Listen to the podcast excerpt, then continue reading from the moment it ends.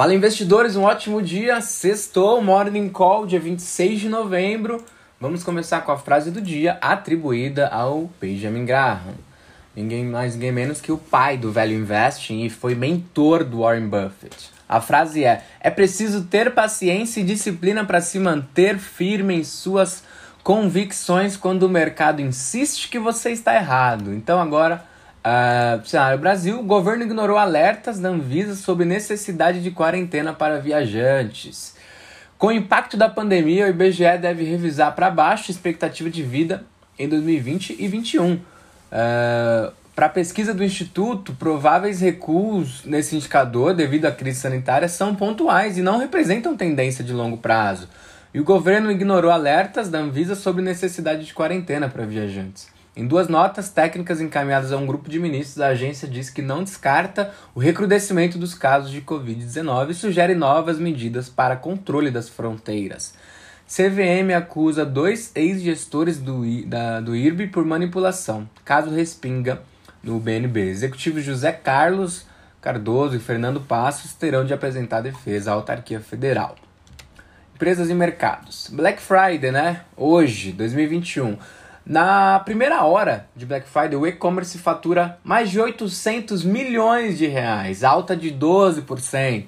Segundo o levantamento realizado pela Neotrust, entre 18 e 19 horas da quinta-feira, foram registrados aí 1,5 milhões de pedidos, avanço de 4% na comparação com o mesmo período de 2020. Com dividendo monstruoso, eh, Petrobras agrada o mercado com plano estratégico. O novo plano estratégico soou como música para o mercado, com a estatal sinalizando que está comprometida em gerar retorno aos acionistas, a despeito dos ruídos frequentes que vêm do Planalto. TC, né, Traders Club, contrata BR Partners e busca parceiro para ter corretora.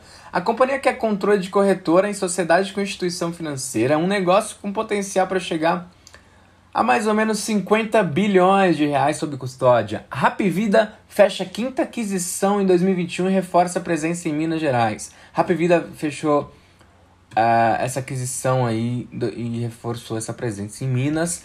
E a gente vai para o cenário político. Consultoria da Câmara aponta calote de 1 trilhão de reais.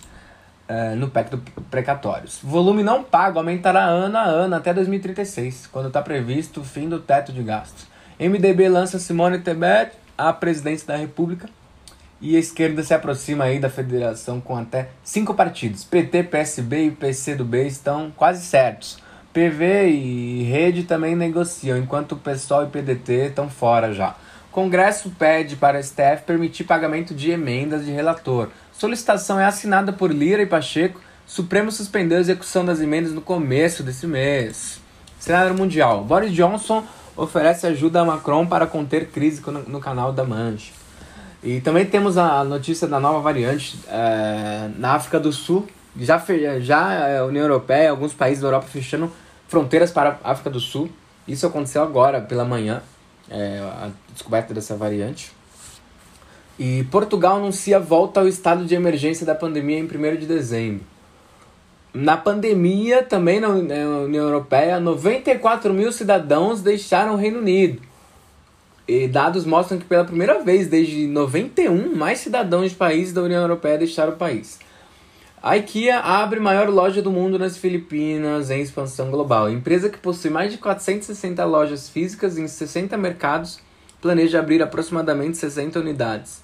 Google vai pagar 218 milhões de euros em impostos atrasados ao governo da Irlanda. A empresa é acusada de evitar imposto em toda a Europa através de brechas na legislação dos países. Mercados internacionais. Temor com nova cepa derruba ações, taxas e petróleo na Ásia. Pessimismo é alimentado por previsões crescentes de aperto mais rápido da política monetária do Fed para conter a inflação.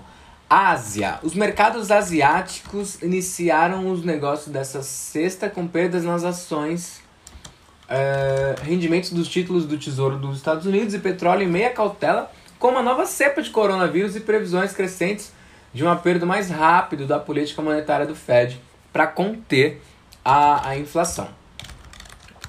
Estados Unidos vão liberar reservas de petróleo para reduzir preços no mercado internacional. Uh, decisão representa um desafio aos produtores de petróleo que controlam o mercado, como Rússia e Arábia Saudita. Futuros do S&P 500 caíam 0,4% perto das 10,5 em Tóquio. o S&P subiu 0,2%, futuro da Nasdaq que é, o 100 caiu 0,2% e agora Europa, né? O mercado europeu também se recupera de mínimas em 3 semanas com uma alta e o estoque 600 recuperou. Também as ações de serviços públicos e saúde, setores considerados como apostas seguras durante épocas de incerteza econômica, ficaram entre as maiores altas. Petróleo fecha em queda em dia de feriado nos Estados Unidos e à espera de reunião da OPEP.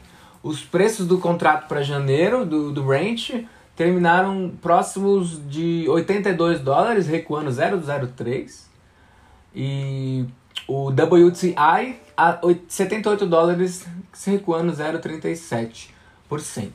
Minério de ferro recuou 0,4% no porto de Qingdao para 102 dólares. Em novembro, a, a principal matéria-prima do aço acumula uma baixa de 5%, em 2021, 36%. Vocês vão visualizar também um gráfico, a gente colocou o gráfico do dia, o dólar, para vocês verem a variação do dólar no ano de 2021, desde 4 de janeiro, primeiro dia útil do ano. Então chegamos ao fim de mais um podcast. E esse Morning Call já está disponibilizado no nosso grupo do Telegram em formato de texto. Lá vocês poderão ver nossos gráficos sobre Ibovespa, taxa de câmbio nominal, evolução das taxas pré-fixadas, também evolução das taxas NTNBs, entre outros gráficos. Aqui é Gianluca, da Arazul Capital, e esse foi o Morning Call de hoje. Até amanhã, bons negócios.